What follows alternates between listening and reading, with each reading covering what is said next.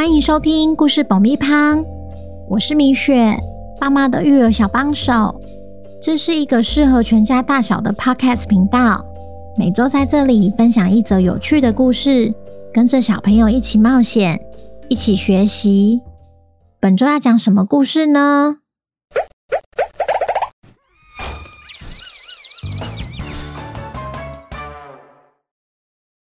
听故事前，请先订阅“故事爆米花”的频道，这样每周就能准时收听精彩的故事哦。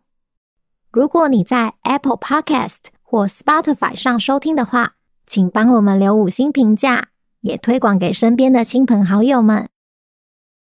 本集故事要感谢中立的甜甜全宝宝，谢谢你们一直以来对故事爆米花的支持。也恭喜甜甜全宝宝成为本周的故事主角。故事里会用甜甜全宝来称呼。小朋友，你们好啊！今天我们要来听听破案专家汪汪侦探寻找重要线索的故事。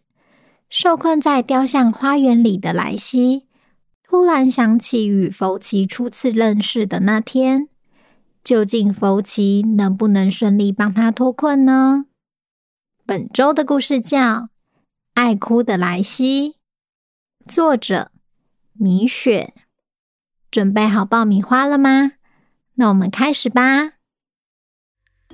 正在雕像花园调查线索的汪汪侦探，不但没有找到任何线索，莱西还意外的被困在花园里。福奇，别让我等太久啊！此刻的处境让他想起与福奇初次相遇的那天。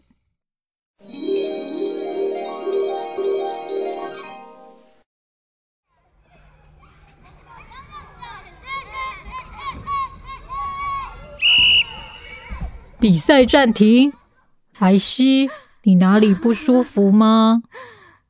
全宝老师，我刚刚只是轻轻撞了他一下，他就哭了。没关系，我先带莱西去保健室，大家先回教室休息。啊，莱西明明就没有怎么样，有什么好哭的？那我们都不能打球了啦。对，奇怪诶，莱西从小因为爱哭，常被同学嘲笑。因此有了“爱哭鬼”的称号。到了保健室后，全宝老师对莱西说：“你先躺在这休息，如果不舒服的话，记得要告诉甜甜护士。那老师先回去班上看其他同学喽。”嗯，老师拜拜。这时。甜甜护士拉开隔壁床的布帘，皱着眉头说：“福奇同学，该起床喽！你已经在这躺了两个小时了。”啊！可是甜甜护士我不行，你再这样，我就要请你们老师来带你回去喽！我拜托不要，拜托不要，我自己回去就好。福奇这才缓缓地走下床，拖着步伐走向门口。就在打开保健室门的那刻，莱西突然从病床上跳起来，大喊：“哦，怎么有股臭味？”甜甜护士赶紧走到床边安抚莱西：“莱西同学，你还好吗？”莱西却一脸着急的跳下床，朝着门外冲了出去。一时来不及反应的福奇也立刻追了上去，一探究竟，只留下一脸错愕的甜甜护士。莱西循着臭臭的味道一直走，从二楼走到一楼，再穿过大操场。最后来到学校的仓库前，果然有阵阵黑烟从仓库后面冒出来。沿路追着莱西的福奇也喘吁吁地停在仓库前。啊啊！天哪，真的真的失火了！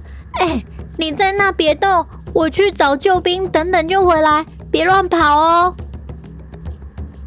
隔没多久，福奇就带着老师回到仓库，还请警卫北北帮忙报警。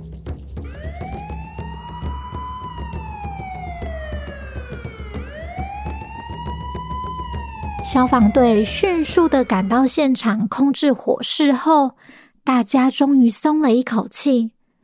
不过莱西却默默的流下眼泪，转头对福奇说：“是不是我发现太慢，火才会烧得这么严重？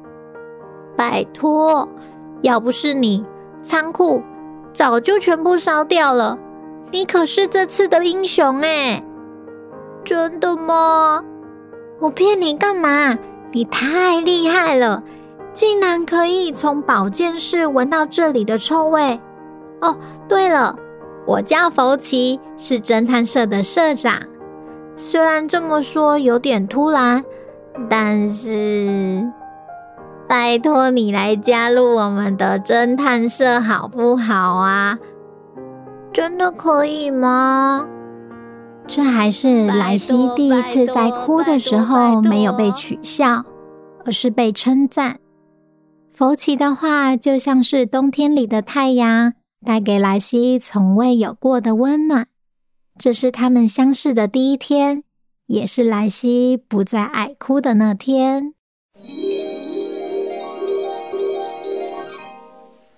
此刻，在墙另一边的福奇可就没有那么轻松了，他得赶紧想办法救出莱西。福奇仔细想想，只有三种可能造成墙的移动。第一种可能，周围的植物随着太阳转向了，所以墙也跟着动。但如果真的是这样，等于莱西要被困到明天早上。第二种可能，莱西不小心触动到机关，所以墙动了。这非常有可能，因为就在事情发生前，莱西大喊了一声，似乎发现了什么。最后一种可能，自己不小心触动到了机关，所以墙动了。不是不可能。因为当他站在雕像前，准备要读下方的文字时，墙开始移动位置。难道雕像下方的文字藏有解除机关的线索？于是，佛奇再次走回雕像前，看看下方究竟写了什么文字。睁开双眼，看仔细。别被视线给蒙蔽。若要重获自由身，前进不如退回去。这个是佛奇反复看了几次后，终于明白这组文字的意思了。他跑向困住莱西的那座墙，对着墙后的莱西大喊：“莱西！”你刚刚是不是有摸到什么东西呀？没有啊，但我刚刚在树下看到了一面镜子，脚下好像也有踩到硬硬的东西。难道是在地上？福奇回到将小路一分为二的大树旁，尝试寻找莱西脚下踩到的东西和那面镜子。果然。大树下真的有那面镜子，但不管福奇怎么找，就是没有看到可能是莱西误踩的机关按钮。当他蹲着要拨开树下的落叶时，他从镜子里看见雕像的眼睛正在闪闪发亮。就这样，在雕像花园拯救莱西的夫妻。虽然没有找到莱西误踩的机关按钮，却意外发现雕像的眼睛变得不一样。福奇，不会真的要等到明天早上吧？王国里谁敢作乱，就别怪汪汪侦探。下集汪汪侦探又会解开什么谜题呢？小朋友，明天就是除夕夜了，米雪要先祝大家新年快乐，也要提醒这几天天气变冷了，记得要多穿一件外套，才不会酷酷扫。如果你喜欢汪汪侦探的话，记得要天天收听，也欢迎来 IG 私讯告诉我哦。那我们下周见，拜拜。